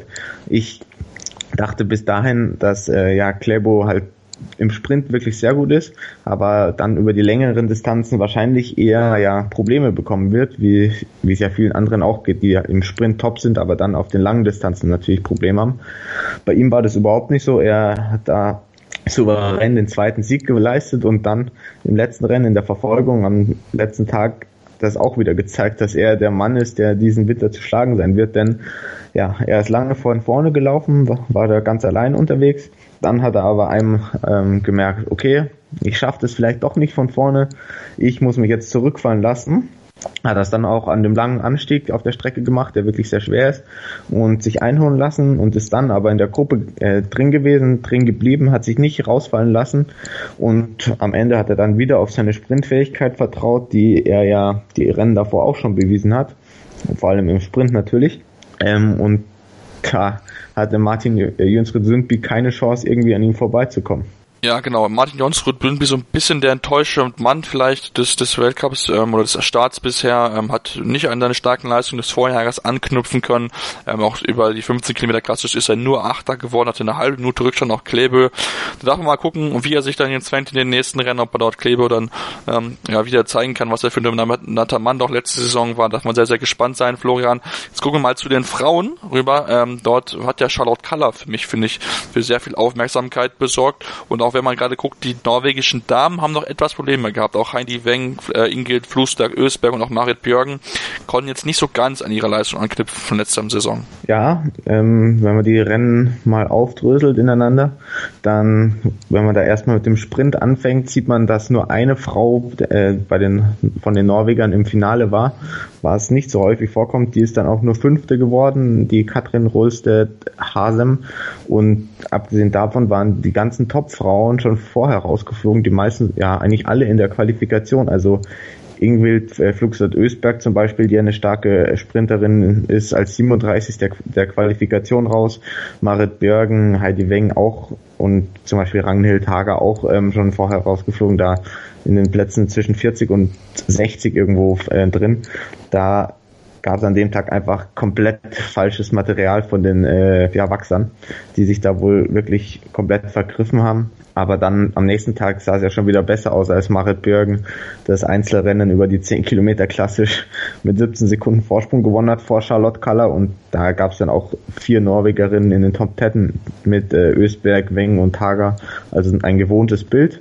Das sah tatsächlich wieder besser aus. Und dann kam es am letzten Tag ähm, zur großen Überraschung, denn Charlotte Kaller, die Schwedin, die ja immer mal wieder in die Phalanx der Norweger eindringen kann, hat es tatsächlich wieder geschafft und hat Marit Björgen dupiert. Ähm, die sind ja lange zusammengelaufen, aber am Ende hatte Marit Björgen einfach keine Chance gegen sie. Wobei ich mir bei Marit Björgen sehr gut vorstellen kann, dass sie in ihrem Alter wirklich vor allem auf Olympia schaut und das als Höhepunkt sieht und jetzt den Weltcup natürlich mitnimmt, aber ich bezweifle, dass sie schon in ihrer Topform ist. Dahinter dann das gewohnte Bild, Rangel Taga, Heidi Weng, Ingrid Flugstadt-Ösberg auf den Plätzen drei bis fünf. Also da sah es dann schon wieder großteils nach äh, norwegischer Dominanz aus. Und ja, ja, ein Athlet, den ich noch schnell nennen möchte, eine Athletin, äh, Theresa Stadlober aus Österreich, die einzige äh, Österreicherin am Start, ist insgesamt Sechste geworden in der Ruka Tour, was ein Top-Ergebnis für sie ist. Ähm, ja, ein sehr großes Talent da in unserem Nachbarland. Ja, genau, das hätte ich auch noch angesprochen gehabt, dass wir die auch auf Joden, sie hat auch ja über die 15 Kilometer klassischen sehr, sehr gute Leistung gezeigt gehabt, in 25, 44 war sie wirklich vorne mit dabei, Fünfte geworden, also wirklich eine ganz, ganz starke Leistung. Wenn man sich jetzt mal die deutschen Athleten und Athletinnen anguckt, bei den Herren war es jetzt, ja, wie es erwartet war, war es, war es nicht gut, man hat es nur hinterhergelaufen, ähm, besser war insgesamt Andy Katz als 31. da vor Thomas Bing und Sebastian Eisenlauer, die auf 233 dann insgesamt ins Ziel gekommen sind, auch Jonas Suppel als 38. war vielleicht ein bisschen erwartbar, dass doch ein bisschen hinterherhängt. Bei den Damen hat es auch nicht so ganz funktioniert. Dort hatte man ähm, auch im, im Sprint dann nur zwei Damen, die man hingekriegt hatte ähm, und hat auch nicht ganz weit gekommen. Am besten war am Ende Victoria Kala als 20. die gute Leistung zeigen konnte, dann auch im, im, äh, in der Verfolgung dort mithalten konnte. Aber wie gesagt, für ganz vorne hat er noch etwas gefehlt, aber man darf sich trotzdem Hoffnung machen. Sie ist noch eine sehr, sehr junge Athletin, dass sie dann in den nächsten Jahren dort mithalten kann. Sandra Ringwald als 27 und Jeffy Püller als 29. Hätte man sich vielleicht ein bisschen mehr von erhoffen können, aber wie gesagt, vielleicht sie noch ein bisschen, um reinzukommen in den ganzen Wettbewerb. Wir machen jetzt eine kurze Pause. Und kommen zum letzten Wettbewerb, der dann in Ruka war, den nordischen Kombination. Und da müssen wir auch über die deutschen Männer reden, deren Start noch ein bisschen holprig war, das muss man so sagen. Die Handball-WM der Frauen auf meinsportradio.de. Live. Das Eröffnungsspiel zwischen Deutschland und Kamerun am 1. Dezember ab 18.55 Uhr. Im Web und in der App. Motorsport auf meinsportradio.de wird dir präsentiert von motorsporttotal.com. Und wir sind wieder zurück bei Kaltschneuzig, dem Mittagssport-Talk auf meinsportradio.de. Ich habe es gesagt, wir gucken uns jetzt mal die nordische Kombination an und habt auch schon angesprochen, dass es für die Deutschen etwas holprig verlief. Am Freitag hatte man Pech mit dem Wind und hat ja einige wirklich, zer wirklich zerwedelt, aber dann wurde es wirklich von Tag zu Tag Becher, sodass man dann am Sonntag einen Doppelsieg feiern konnte. Johannes Ritzek vor Erik Frenzel. Florian, wenn wir jetzt erstmal angucken, so das bisschen das Problem oder Problembereich der Deutschen war das Skispringen, da hat man gesehen, auch wenn man natürlich ein bisschen Pech mit dem Wind hatte, aber das System allgemein wirkte noch nicht so sattelfest. Nein, das wirkte tatsächlich noch nicht so sattelfest. Es war die ganze Zeit ein bisschen holprig, ein bisschen unsicher. Teilweise wollten die Athleten auch einfach zu viel, wenn man da vor allem einen Johannes Riesler rauspickt, der sich ja am Sonntag nicht mal qualifizieren konnte für den Wettkampf der besten 50 Springer. Und ja, da ist bei ihm noch viel Arbeit zu tun, vor allem aber musste er ein bisschen einfach lockerer werden, denn es sah teilweise wirklich ein bisschen krampfhaft aus und seine Laufform ist natürlich gut, die, die ist ja nie das Problem, aber im Springen muss er noch sich deutlich steigern, dass er ähm, ja wieder vorne angreifen kann und in die mit den anderen Deutschen auch mithalten kann. Abgesehen davon, wie gesagt, Freitag war ein turbulenter Wettkampf mit der ja auch nur beim Langlaufen dann über fünf Kilometer ging und so zu einigen Überraschungen gesorgt hat. Ähm, und das Springen hat dafür riesige Abstände von drei bis vier Minuten gesorgt. Da war ja auch ein Erik Frenzel dann, da gar nicht mehr zum Laufen angetreten ist, weil sein Rückstand von vier Minuten einfach zu groß war. Die anderen sind da noch ein bisschen nach vorne gekommen. Björn Kircheisen als Achter hat ein solides, sehr gutes Rennen abgeliefert, der ja auch im Springen auf äh, Platz neun gekommen ist, was für ihn absolut gut ist. Und ja, schrittweise wurde es dann besser. Das können wir jetzt in, in die nächsten Minuten noch analysieren. Aber am Freitag große Überraschung gab es, als Espen Andersen tatsächlich gewonnen hat. Jan Schmid zweiter, gut, der kann gut langlaufen und springen. Aber abgesehen davon gab es dann noch zum Beispiel einen Mario Seidel, der Vierter wurde, oder einen Martin Fritz, ein sehr junger Athlet aus Österreich, der einen Topsprung gezeigt hat und im Langlaufen über die fünf Kilometer noch vorne mithalten konnte. Die nächsten Tage, als vor allem am Sonntag das Rennen schneller war, hat man dann gesehen, dass bei ihm zum Beispiel noch viel fehlt, um in der Weltspitze mithalten zu können. Aber durch dieses ja, Turbulente am Springen am Freitag mit dem Wind und ähm, ja, den nur fünf Kilometer kurzen Langlauf gab es da ein sehr turbulentes Ergebnis, das sich dann die nächsten Tage schon wieder eher normalisiert hat, für was man die nächsten Jahr, äh, die nächsten Wettkämpfe dann auch eher erwarten kann. Ja, genau. Ähm, das, wie du hast angesprochen, das war wirklich weiter ein bisschen turbulent. Erik Frenzel ist nicht angetreten zum äh, zum äh, zum Langlauf, sodass er auch keine Punkte sammeln konnte und dann für ihn etwas ungewohnt sehr sehr früh ja starten musste. Man ist ja in den letzten Jahren eher gewohnt, dass er einer der letzten Springer ist, dass ich fünf äh, immer zu den letzten drei vier Leuten gehört, die normalerweise springen. Jetzt muss er schon ganz ganz früh ran. Ich glaube, war glaube ich der dritte oder vierte Springer, der der auf, die, auf den Balken musste und runterspringen musste, hat er dann aber gut gemacht, auch wenn er dann über 10 Kilometer entsprechend nicht rankommen konnte, weil er auch einfach keinen bei sich hatte, mit dem er hätte einen Trio bild oder ein Duo bilden können, die dann nach vorne wegziehen. Ähm, war dann am Ende, war es dann für ihn okay, muss man sagen, war jetzt nicht ganz überragend, wie gesagt, Platz 11 dann am Samstag für ihn, aber da war Johannes Ritzek schon besser drinnen, der dann auch einen guten Sprung hatte, ähm, war nach dem Springen siebter, aber konnte dort auch ganz, ganz vorne nicht mehr angreifen. Ähm, hat, haben ihm da etwas gefehlt, weil man auch gemerkt, dass Akito Watal wirklich sehr, sehr gut in Form war, hatte einen guten Sprung, hatte noch in Spät schon Vorsprung gehabt, um das Rennen für sich zu entscheiden, Florian. Ähm, allgemein fand ich, es war ähm, ein Wettbewerb, wo man gesehen hat, dass die anderen Nationen jetzt auch wieder da sind und den Deutschen durchaus ärgern können. Ja, die anderen Nationen sind auf jeden Fall wieder da. Ähm, die Japaner, klar, mit Akito Watabe, der schon seit Jahren gegen die Deutschen ankämpft und da immer wieder äh, Nadelstiche auch setzen konnte, aber halt nie ganz nach vorne gekommen ist im Weltcup. Am Samstag hatte er auch ein bisschen Glück, denn die Rennkonstellation war ja schnell so, dass er alleine ganz vorne war und dahinter sich dann eine immer größere Gruppe gebildet hat mit bis zu acht Leuten, wobei er, äh, Johannes Ritschek darauf ungefähr 20 Sekunden aufholen musste die ganze Zeit, das dann nach fünf Kilometern erledigt hatte und dann aber äh, ein Jan Schmid zum Beispiel, der bis dahin Tempo gemacht hat, auch gesagt hat, nee, jetzt ist ein Läufer in der Gruppe, der besser ist als ich. Ich sehe es jetzt nicht mehr als meine Pflicht, äh, schnell zu laufen. Weswegen es dann wirklich zu ja, einem Steherrennen oder wirklich einem sehr langsamen Rennen wurde dahinter. Das hat sich für Akito Watabe gelohnt, denn er ist dann souverän auf Platz 1 gelaufen, aber dahinter wurde es dann nochmal richtig hektisch zum Ende hin und da hat dann ein Eero Hirvonen den zweiten Platz erreicht. Er ist ein junger Finne. Die Finnen haben eh mit ihm und mit Ika Herola, der auch erst 22 ist, ähm, zwei Athleten, die zum Beispiel im Teamsprint schon wirklich zu den zwei, drei besten Teams der Welt äh, gehören werden. Und ja, wirklich zwei Athleten, die auch für Furore sorgen, sind ja, waren ja letztes Jahr schon in den Top Ten beide im Weltcup und die den Deutschen gehörig Druck machen werden und auch die Norweger mit Jan Schmid und ja zum Beispiel Espen Andersen, der ja seinen Weltcup-Sieg gefeiert hat, oder einem Jürgen Korbach, die sind auch wieder stark und dieses Jahr wird auf keinen Fall ein Selbstläufer wie letztes Jahr für das deutsche Team, sondern die Konkurrenz ist da und wird auch deutlich mehr Druck machen. Ähm, ja, das war eben am Samstag, hat man es ja gesehen, Johannes Rütschig als bester Deutscher auf Platz drei. Fabian Riesle ist da auch einigermaßen gut gesprungen, ist dann vor Erik Frenzel und Vincent Geiger auf Platz 11 gekommen, die anderen dementsprechend auf 12 und 13.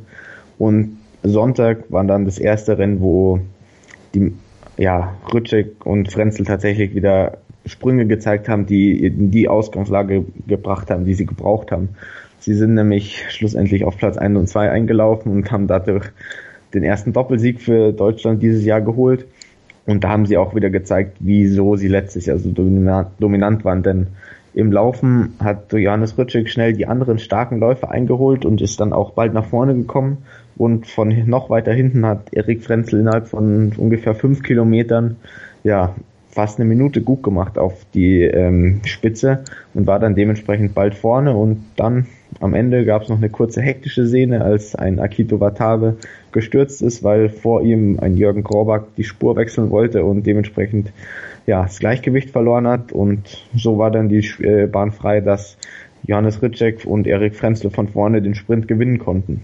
Ja, genau, war eine, war eine hektische Szene dort. Ich bin auch bei dir, dass die beiden Finnen auf jeden Fall Athleten sind, die man im Auge bei haben muss. Wie gesagt, gerade Teamsprint sind sie wahrscheinlich sehr, sehr stark und einer der großen Konkurrenten für die deutsche Mannschaft. Man hatte, ich hatte so ein bisschen das Gefühl, dass es im wirklich jetzt auch gut aussieht. Ähm, ne, wenn man je länger das geworden ist, desto besser wurden die Deutschen, also von 5 auf 15. Ähm, da war es immer dann besser, solange das Sprint gedauert hat oder beziehungsweise Langlauf gedauert hat. Muss man jetzt mal gucken. Sie wissen, woran sie arbeiten müssen. Sie haben es allen gesagt, das ähm, System muss im Springen noch ein bisschen besser werden. Hat auch äh, Ronny Ackermann im, bei den Kollegen von ARD gesagt, dass dort noch ein bisschen wackelig ist, aber wie gesagt, man hat ja noch ein bisschen Zeit bis zu Olympia und ähm, da wird man sich sicher entsprechend die richtigen Schlüsse draus ziehen und dann mal gucken, ähm, wie das in den nächsten Wettbewerben den Deutschen nicht präsentieren werden. Wie gesagt, Johannes Ritzek mit zwei guten Leistungen dann zum Ende hin und äh, Erik Frenzel dann mit dem versöhnlichen zweiten Platz, sodass er nicht mehr so früh springen muss, sondern noch etwas später springen muss. Und wir gehen jetzt nach Ru von Ruka nach Deutschland, nach Winterberg in, in die Eisbahn, Florian, und dort ähm, waren die Rodler zu, zu Gast dieses Wochenende oder letztes Wochenende. Ähm, und da gucken wir mal zu den Damen. Äh, Ladies First heißt es ja immer. Und da hat Nathalie Geisenberger ja mal wieder gewonnen vor Tatjana Hüfner. Ähm, das wird wahrscheinlich ein Duell auf, zwischen diesen beiden werden, auch wenn Nathalie Geisenberger schon über drei Zehntel Vorsprung hatte auf Tatjana Hüfner. Ja, Nathalie Geisenberger ist die dominante Frau im Rodelsport. Da führt kein Weg dran vorbei. Tatjana Hüfner versucht natürlich ihr Konkurrenz zu machen, aber ist meistens trotzdem ein bisschen dahinter. Ähm, erfreulich war für Deutschland noch äh, Julia Taubnit, Taubitz, die auf Platz 5 reingekommen ist und dementsprechend Hoffnung macht, dass abgesehen von den beiden auch noch jemand anderes da ist, der den nächsten Jahren in die Weltspitze fahren kann. Sie ist mit 21 Jahren noch deutlich jünger als die anderen beiden. Dann Diana Eidberger auf Platz 11 war mittelmäßiges Rennen für sie, das geht besser. Und ja, abgesehen davon die, waren die Amerikaner durchaus ziemlich stark auf Platz 3, 4 und 8 mit Summer Bridger, Eric Hamlin, die ja auch schon Routinier ist, und Emily Sweeney.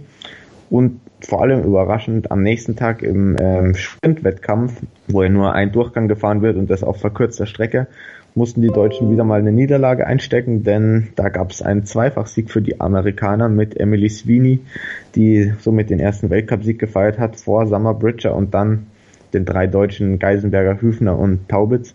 Das heißt, ja, grundsätzlich auf der normalen Bahn sind die Deutschen momentan fast nicht zu schlagen, wie die letzten Jahre eigentlich immer. Aber im Sprintwettkampf gab es jetzt mal diese Überraschung. Die Abstände waren alle sehr gering. Die Top 4 in den, innerhalb von einem Zehntel, genauer gesagt 99 Hundertstel, aber äh, 99 Tausendstel.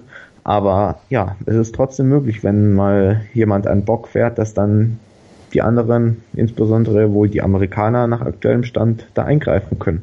Ja, genau. Der Sprintwettkampf ist ja immer ein bisschen das Spannende. Da kann entscheidet ja ein ein Durchgang im Endeffekt über, über, über Sieg oder Niederlage. Also von daher finde ich, es ein spannender Wettbewerb, ähm, auch eine gute Alternative, dort einfach auch die Deutschen zu ärgern. Also das merkt man da auch schon, dass man dann durchaus die Deutschen in einem äh, Durchgang ärgern kann.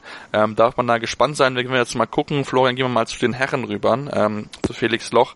Ähm, bei den Herren war es ein bisschen schwieriger Wettbewerb, ne? Es war kein, keine einfache keine einfache Bedingung, einfach aufgrund der Tatsache, dass er immer wieder geschneit in der, in der Schnee, also in der Eisrinne, dass dort immer wieder Schnee lag und das ein bisschen verlangsamt wurde. So war Felix doch nach dem ersten Durchgang nur Zehnter, ist dann aber noch vorgefahren auf Platz zwei, hat ja um 67 Hundertstel, hat es nicht gereicht für Platz eins, den Kevin Fischnaller überraschenderweise sich sichern konnte.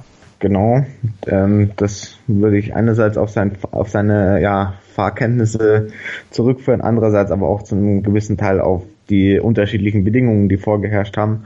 Denn in den Top, ja, in den Top 10 war Felix Loch auf Platz 10 und abgesehen davon waren vor ihm fast nur Athleten, die ähm, ja normalerweise nicht in diesem Bereich äh, im zweiten Lauf sind, weil sie eine frühe Startnummer im ersten Lauf haben. Man muss da wissen, dass die besten Athleten ganz am Ende starten und das hat auch ein Kevin Fischnaller mit, ich meine, Nummer 12 genutzt. Nummer 11, äh, ja.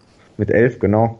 Ähm, und der hat diese besseren Bedingungen ausgenutzt, um im ersten Lauf schon mal fast vier Zehntel Vorsprung auf Felix Loch rauszufahren, die dann der Felix Loch im zweiten Durchgang, als er die besseren Bedingungen hatten, auch fast komplett wieder abknabbern konnte mit einer ja, sehr starken Fahrt in 52,789 Sekunden. Ähm, nur ja, diese marginal besseren Bedingungen im ersten Durchgang haben eben gereicht, dass Kevin Fischnaller als klarer Underdog mal den Weltcupsieg feiern kann und ja, Felix Loch hat aber gezeigt, dass er auch in ziemlich guter Form ist und ja, die nächsten Rennen durchaus wahrscheinlich gewinnen wird. Auch im Sprintwettkampf war sehr beeindruckend. Er hat mehr als ein Zehntel rausgefahren auf den zweitplatzierten Russen Semen Pavlichenko und dahinter noch größere Abstände auf ähm, ja, den Österreicher Nico Gleicher oder erfreulich Ralf Palik auf Platz 4. Aber ja, gab eben mal wieder einen nicht-deutschen Sieg im Rennrollen, diesmal für Italien, für Kevin Fischnaller. Erfreulich war auch noch am Samstag, äh, am Samstag im Langrennen, dass Ralf Palik eben auf Platz 6 gefahren ist. Die anderen Deutschen auf 11 und 15 waren teils auch wegen dem Wetter natürlich eher ja, nicht so gut und eher unzufrieden. Aber ich würde das jetzt auch nicht überbewerten, da das Wetter wirklich einen großen Einfluss hatte. Ja, genau, da hat wirklich viel durcheinander gewürfelt. Mal gucken, David Gleicher war am Samstag auf Platz 4 oder ein Armin Frauscher auf Platz 7. Also Namen, die man vorher noch nicht großartig gehört hat, der und den Experten und was ähm, zu ja, zu ein Wort was gesagt haben und dass sie dort entsprechend aufgrund der Bedingungen nach vorne fallen konnten und für Überraschung gesorgt haben, war wie gesagt einfach dem Wetter geschuldet. Es hat geschneit dort in, in Winterberg und da gab es auch schon die Diskussion, ob man es vielleicht nach hinten und nach vorne verschieben sollte, beziehungsweise nach hinten verschieben sollte, aber äh, man kann es nie jedem recht machen, also von daher reicht das mit Sicherheit über die Saison aus. Darf mal gucken und wenn wir jetzt nochmal weiter gucken, Florian, zu den Doppelsitzern, das ist ja so ein bisschen die deutsche Domäne, ähm, ja und da hat es direkt zum Dreifachsieg gereicht. Ja, das, das war beeindruckend mal wieder die deutsche Dominanz. Dreifachsieg am Samstag und am Sonntag auch direkt wieder. Ähm, ja, Tobias Wendel und Tobias Alt, beziehungsweise kämpfen da ja gegen Toni Eggert und Sascha Benig ein bisschen, wer jetzt das stärkste deutsche Team ist. Dieses Wochenende hatte Eggert Benneken das, äh, ja, die Nase vorne am Samstag. Am Sonntag dann wieder Tobias Wendel, Tobias Alt. Und spannend ist, dass dahinter Robin Goike und David Gamm jetzt zweimal aufs Podest gefahren sind, aber als ja drittbestes Rudelteam im Doppelsitzer nicht bei Olympia starten werden dürfen, denn die, das Olympische Komitee erlaubt da wohl nur zwei, äh, zwei Teams pro Nation, damit das Feld nicht zu aufge, Plüschtet ist. Und dementsprechend müssen die wahrscheinlich in den sauren Apfel, Apfel beißen und dürfen nicht zu Olympia fahren, sollte sich keines der anderen Teams verletzen, was wir natürlich nicht hoffen. Und ja, die deutsche Dominanz ist dementsprechend beeindruckend, weil ja, Dreifach-Sieg ist immer gut und dass man sich solche Sorgen machen muss, dass man jemanden, der eigentlich ähm, aufs Podest fahren kann, dann nicht zu Olympia schicken kann, ist schon was Besonderes. Ja, genau, da haben wir wirklich eine, eine große Auswahl dort, wenn Doppelsitzer nochmal zur Ausführung es sind maximal 20 Doppelsitzer startberechtigt, ähm, so das heißt maximal zwei, äh, zwei äh, Doppelsitzer pro Nation dabei sind, deswegen werden die beiden Geuhelgamm äh, wahrscheinlich einen sauren Apfel beißen müssen, aber es sind noch junge Fahrer und ähm, werden mit Sicherheit aus den nächsten Jahren noch äh, verzücken, mal gucken, ob sie dann die beiden Großen vor sich angreifen können, die Eggert Benneken und Wendel Alt, mal gucken, ob sie dann so weit ärgern können, dass sie dann vielleicht in vier Jahren entsprechend zu Olympia fahren äh, dürfen. Das haben wir mal im Auge, wir machen jetzt so eine kurze Pause Pause und gehen dann nochmal zurück über den Teich und schauen uns nochmal die Bob-Wettbewerbe an und reden natürlich auch um das Thema Doping, was uns in den letzten Wochen immer wieder beleidigt hat. Ihr hört Karl sich auf meinsportradio.de. Ein Leseabend mit Roman Motzkus. Romo 83. Ein deutsches Footballleben. Mein Buch über meine Karriere im American Football. Am 1. Dezember ab 18.25 Uhr live auf meinsportradio.de und in der kostenlosen App für iOS und Android. Ja, hi, hier ist Maximilian Hartung, Weltmeister im Säbelfechten und ich höre meinsportradio.de. Hören, was andere denken auf meinsportradio.de. Übrigens haben wir eine neue Website. Schau vorbei und entdecke die neuen Features. Und wie angesprochen, gehen wir jetzt wieder zurück beim Teich. Wir gehen ins kanadische Whistler, wo ja bei Olympischen Spielen 2010 gerodelt wurde und ähm, schauen uns dort erstmal die Skelettonis an und ähm, fangen dort mit den Damen an, aus deren Sicht das wirklich sehr, sehr erfolgreich war. Jacqueline Nölling hat das Rennen gewonnen gehabt vor der Ost-Kanadierin ähm, Jane, Jane Channel, die junge äh, äh, Kanadierin und auf Platz 3 Tina Hermann, die 400 hinter der Kanadierin lag. Also aus deutscher Sicht, äh, Florian, muss man sagen, sehr, sehr erfolgreich ja, ein sehr erfolgreiches Wochenende mit ersten äh, Weltcupsiegen jetzt für die Deutschen, dank Jacqueline, äh, Jacqueline Lölling, die gerade mal 300 am Spanrekord vorbei, vorbeigefahren ist und im zweiten Durchgang dafür eigentlich viele Quersteher tatsächlich hatte, häufig auch die Bande touchiert hat und vor allem kurios war es, wie sie ins Ziel wirklich seitlich geschlittert ist. Also es hatten eigentlich alle Athleten das Problem, die letzte Kurve noch da nochmal danach dann die Bande mitzunehmen auf dem Weg ins Ziel. Bei ihr war es tatsächlich extremer als bei den meisten anderen, dass sie bis ins Ziel ähm, ja, seitlich geschlittert ist und nicht wieder in die gerade Position geführt, äh, gefunden hat, aber hat trotzdem ihren Sieg fallen können. Tina Hermann ist Dritte geworden, damit auch auf dem Podest und ja, wirklich ein gutes Ergebnis. Und man muss jetzt natürlich auch noch beachten, wir reden jetzt vom ersten Weltcupsieg dieses Jahr, aber Elena Nikitinia, äh, Tina, die Russin, die ähm, das Wochenende davor in Park City gewonnen hat, vor den beiden Deutschen, wurde jetzt lebenslänglich gesperrt unter der Woche. Das heißt, streng genommen gab es das Wochenende davor auch schon einen Dopp deutschen Doppelsieg. Ja, genau. Wurden gesagt, lebenslänglich gesperrt für, Olympischen Spiele. Da muss man gucken, ob wieder IBS dann jetzt auch entsprechend nachhandelt. Sie hat uns erstmal suspendiert. Ähm, aber wie gesagt, da darf man jetzt mal gespannt sein, wie, der, wie die nächsten Reaktionen sind. Wir gehen gleich nochmal drauf ein. Schaut aber erstmal zu den männlichen Skeletonis. Und ähm, ja, dort hat Sung Bin Yun mal ein richtiges Ausrufezeichen gesetzt. Er hat gewonnen mit einer Dreiviertelsekunde Vorsprung vor dem Russen Nikita Tregobov und Thomas Dukus, der dann fast eine Sekunde Rückstand hatte auf ähm, Sun Bin Yun. Also Florian, das war mal ein Ausrufezeichen. Ja, das war ein großes Ausrufezeichen. Das sieht tatsächlich so aus, als möchte er unbedingt in seinem Heimland ähm, Geld, äh, Gold gewinnen bei Olympia. Ich gehe auch davon aus, dass er das schaffen wird, denn mit so einer beeindruckenden Fahrt, mit zweimal Streckenrekord, zweimal Bahnrekord auf dieser wirklich schwierigen und ja fast angsteinflößenden Strecke in Whistler, wo die Topspeed bei den Skeletoni auch bei ungefähr 145 km liegt. Ähm, das war wirklich stark. Er ist, ja, da hat überhaupt kein Weg dran vorbeigeführt. Er hat das komplette Rennen dominiert und ja, ich sehe da im Moment keinen Weg, wie ihn jemand besiegen soll, wenn er so gut fährt. Abgesehen davon, die Deutschen waren ja solide auf Platz 4 und 5. Christopher Grotter und Alexander Gassner, Gassner, Gassner, Entschuldigung, ähm, Axel Jung wiederum hatte eher Probleme. Er ist ja beinahe neben seinen Splitten gesprungen beim Start und ist dementsprechend nur Neunte geworden. Also im ersten Durchgang war das, da hat er die zwölf beste Laufzeit ähm, hingelegt, hat danach Wut im Brand gegen die Bahn getreten, weil er wirklich beim Start wohl zu unkonzentriert war, dass er ja beinahe, wie gesagt, neben seinem Schlitten gelandet ist und das gerade noch retten konnte und dann ja wenigstens einen neunten Platz noch als Kompensation, Schaden, als Schadensbegrenzung eingefahren hat. Ja, genau. Zur Erklärung nochmal. Er hat normalerweise ist er in einer anderen Spur gestartet. Also beim Skelett hat man so, dass man eine linke Spur, eine rechte Spur, wo dann entsprechende Schnitten eingesetzt wird. Und dann schiebt man den an.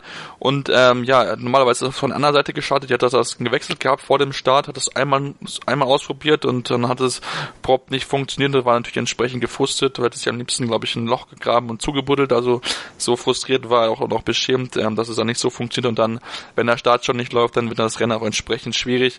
Ähm, Gott sei Dank hat er sich nichts gebaut, als ihn die Bande getreten ist, weil wie gesagt auch Eis, das kann auch wehtun, da kann auch mal was schiefgehen. Da gibt's ja genug Geschichten von unnötigen Verletzungen dort, aber wie gesagt, Axel Jung, für ihn ist ja Richtung Olympia das Ziel, er hat auch mit dem Rücken, wie gesagt, auch Probleme gehabt. Gucken wir mal, wie das entwickeln wird. Platz 9 ist jetzt nicht sein Anspruch, aber wir werden mit Sicherheit weiter vorne sind in den nächsten Rennen, gerade natürlich auch dann, wenn es Richtung Europa geht, noch Richtung deutschen Bahn. Ähm, Florian, jetzt kommen wir mal zu den deutschen Bobfahrern. Ähm, wenn das mal anguckt, der beste deutsche Bobfahrer bisher in dieser Saison ist ganz klar Nico Walter. Ähm, Im Zweier war er er war ja ganz, ganz okay soweit als Siebter und dann im Vierer hat er es auf Podest geschafft als Dritter. Ähm, er ist, kommt im FES-Schlitten wirklich sehr, sehr gut klar bisher. Jo, er kommt gut klar. Er hat ja jetzt auch schon einen Sieg im Zweier und im Vierer Bob jeweils gefeiert und ist auch zufrieden mit seinem Material. Womit man schon mal sieht, dass in dieser großen Materialdiskussion, die es da gibt zwischen dem FES-Bob und dem Wallner Bob, ähm, ja, wirklich Positives zu sehen gibt, dass eben die Konkurrenz da ist und ja, das eine Team von Nico Walter jetzt sehr gut zu, äh, fährt und zufrieden ist damit, während Francesco Friedrich und ähm, der Herr Lochner ja bisher sehr unzufrieden sind, denn bisher ist ja Francesco Friedrich einmal Vierter geworden im Zweier, wo er eigentlich Spezialist ist und unter anderem dreimal in Serie jetzt Weltmeister wurde, war er bisher Neunter, Neunter und Dreizehnter ähm, Lochner auch hatte bisher einen Sieg, zwei im Vierer geholt, aber sonst auch das Podium immer verfehlt. Und man hat jetzt gerade wieder in dieser Hochgeschwindigkeitsbahn in Whistler gesehen, dass da einfach die Geschwindigkeit fehlt ähm, für den Bob. Denn ja, Whistler ist ja wirklich eine der schnellsten Bahnen im Weltcup, auch eine der gefährlichsten, wenn man sich an Olympia und den tragischen Unfall damals zurückerinnert. Und da stehen die Athleten im Moment ein bisschen mit einem Fragezeichen im Gesicht da, denn ja, die Bobs von Wallner sind bisher nicht so schnell. Ähm, Lochner meint jetzt sogar, dass er seinen Schlitten aus dem letzten Jahr sogar reaktivieren kann, wenn es jetzt nächstes Wochenende in Winterbergen nicht besser wird. Francesco Friedrich hat da ein größeres Problem. Er hat nämlich seinen an Österreich verkauft, die den jetzt nutzen. Und dementsprechend steht Nico Walter bisher tatsächlich besser da als die anderen beiden Deutschen. Ja, genau. Ähm, hat den verkauft an Benjamin Meyer noch da zur Ergänzung, der aber auch noch nicht bisher so erfolgreich war. Wenn man so mal guckt, Benjamin Meyer war im, ähm, im Vierer war er dort nur 15. Also ist dort entsprechend auch hinterher gefahren und auch im Zweier war es nicht besser dort als 17. Ähm, auch jetzt nicht ganz vorne, wobei das man auch gucken, ob es nicht, ob es dort nur am Material liegt oder auch einfach an Fehlern, die auch mal Benjamin Meyer einfach drin hatte in seiner Fahrt. Also da muss man jetzt mal gucken. Die haben jetzt genug zu tun, die die, die beiden äh, Bobfahrer, Francesco Friedrich und auch Johannes Lochner, der ja zum ersten Mal überhaupt den zweiten Durchgang verfehlt hatte. Ähm, Im Zweier Bob als 21. Da ist er dort nicht qualifizieren können und da werden sie mit Bob Wallner, ähm, also mit dem Wallner zusammen ähm, entsprechend arbeiten müssen, Lösungen finden müssen, dass das Material wieder gut funktioniert, dass es schneller wird, dass alles so weit funktioniert, dass man wieder mit den Top-Leuten mitfahren kann. Ich glaube, gerade Francesco Friedrich möchte das unbedingt schaffen. Ähm, er hat wirklich sehr, sehr gut gewesen in den letzten Jahren. Dass es bis jetzt nicht so funktioniert, ist nicht etwas, was ihm Pose stimmen, stimmen wird.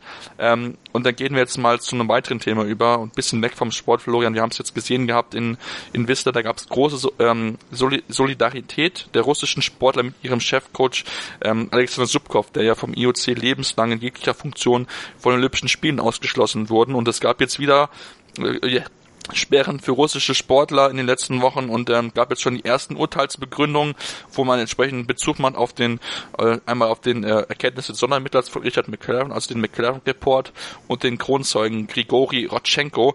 Ähm, ja, aber wie gesagt, ist eine große große Erklärung, aber im Endeffekt so ja, so die richtigen Beweise, die fehlen mir dann noch so ein bisschen. Ja, das stimmt, die richtigen Beweise fehlen und das ist eigentlich einfach furchtbar für den Sport, wie es sich hinzieht, wie es jetzt, ja, es war, ein ganzer Sommer war jetzt wieder Zeit, wo man endlich übergreifend von IOC über die ganzen Verbände hinweg eine all, ja, allgemeine Lösung hätte präsentieren können. Aber stattdessen kommt es immer wieder nach und nach, immer wieder neue Sperren an den Tag.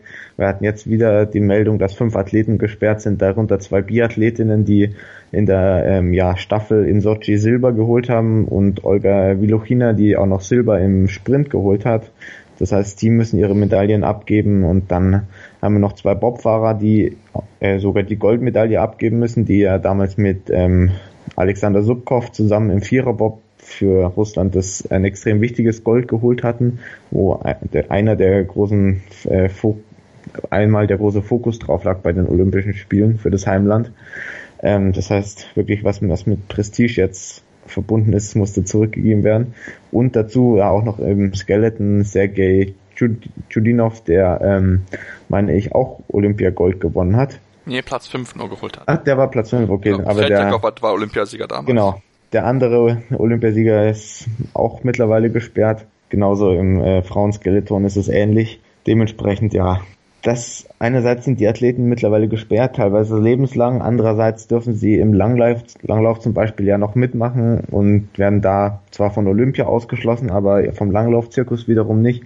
Und ich finde es einfach schade, dass es da keine einheitliche Lösung gibt, sondern dass es, dass man immer von Woche zu Woche schauen muss. Auch die Athleten müssen ja von Woche zu Woche schauen, dürfen sie starten oder dürfen sie nicht starten, beziehungsweise welche meiner Gegner dürfen starten, welche dürfen nicht starten und Genau, es gab jetzt eben diese Veröffentlichung im Fall vom äh, Olympiasieger Leckhoff, der ja über 50 Kilometer gewonnen hat und da Urteilsbegründung, aber ja, wieder nichts, was wirklich allgemeingültig irgendwie angewendet werden könnte. Ja, genau. Dann darf man jetzt mal gucken und auch gespannt ähm, auf die Entscheidung gucken, denn am 5. Dezember wird die IOC-Exekutive ähm, auf, äh, auf Grundlage ihrer Erkenntnisse, ihrer Ermittlungen von, von dem McLaren-Report, aber auch von, dem, ähm, von der Kommission mit Samuel Schmid, der dort entsprechend ähm, sich mit weiteren Experten zusammengesetzt und alles analysiert hat, was man bekommen hat von der WADA oder auch von entsprechend ihrem Kronzeugen, dem äh, von mir angesprochenen Grigori. Wir werden sehr, sehr gespannt sein, ob ähm, die Russen dann entsprechend ganz für Olympia gesperrt werden oder ob es wieder so eine Stöckelung-Lösung geben wird wie 2016. Ähm, wir würden uns auch vor allen Dingen wünschen, dass man endlich eine klare, also das will ich mir zumindest wünschen, dass man mal eine klare Geschichte sagt so, ne, das sind unsere, unsere, unsere Beweise dafür, dass derjenige entsprechend zu dem Zeitpunkt gedopt hat.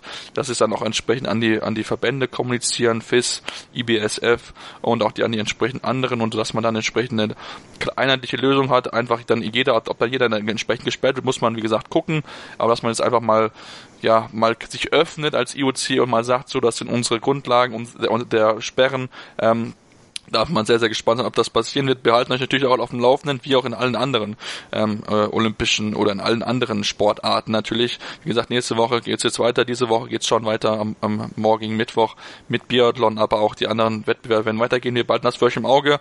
Wenn es euch gefallen hat, lasst uns gerne eine 5-Sterne-Bewertung auf iTunes, aber auch sonst könnt ihr uns gerne immer wieder positiv Kritik schreiben über Facebook oder auch über Twitter. Und wenn ihr mal Teil dabei sein sollt, schreibt uns einfach, vergesst unser Tippspiel nicht, wenn ihr dort dabei sein wollt. Schickt uns euren Benutzernamen bei dem entsprechenden Tippspiel auf der Sportschau und wir fügen euch unsere Liga hinzu, sodass ihr gegen uns tippen könnt und dann mal gucken kann, wer, ob ihr uns besiegen könnt oder ob wir doch vielleicht ein bisschen mehr äh, Wissen haben, Expertenwissen haben als ihr. Also freut euch drauf auf die nächste, nächste Folge und äh, bis dahin viel Spaß beim Sport gucken, ähm, bleibt uns treu und gebt uns gerne eine Bewertung ab. Bis dahin macht's gut und ihr hört Karl Schnolz, ich den Wintersport-Talk auf meinsportradio.de. Das meinsportradio.de Bundesliga-Tippspiel. Tippe die Spiele der Fußball-Bundesliga und gewinne. Nach Saisonende winkt ein Jahresabo von Elf Freunde oder No Sports. Und jeden Spieltag hast du die Chance auf das aktuelle Heft von Elf Freunde und No Sports plus ein Überraschungsgoodie.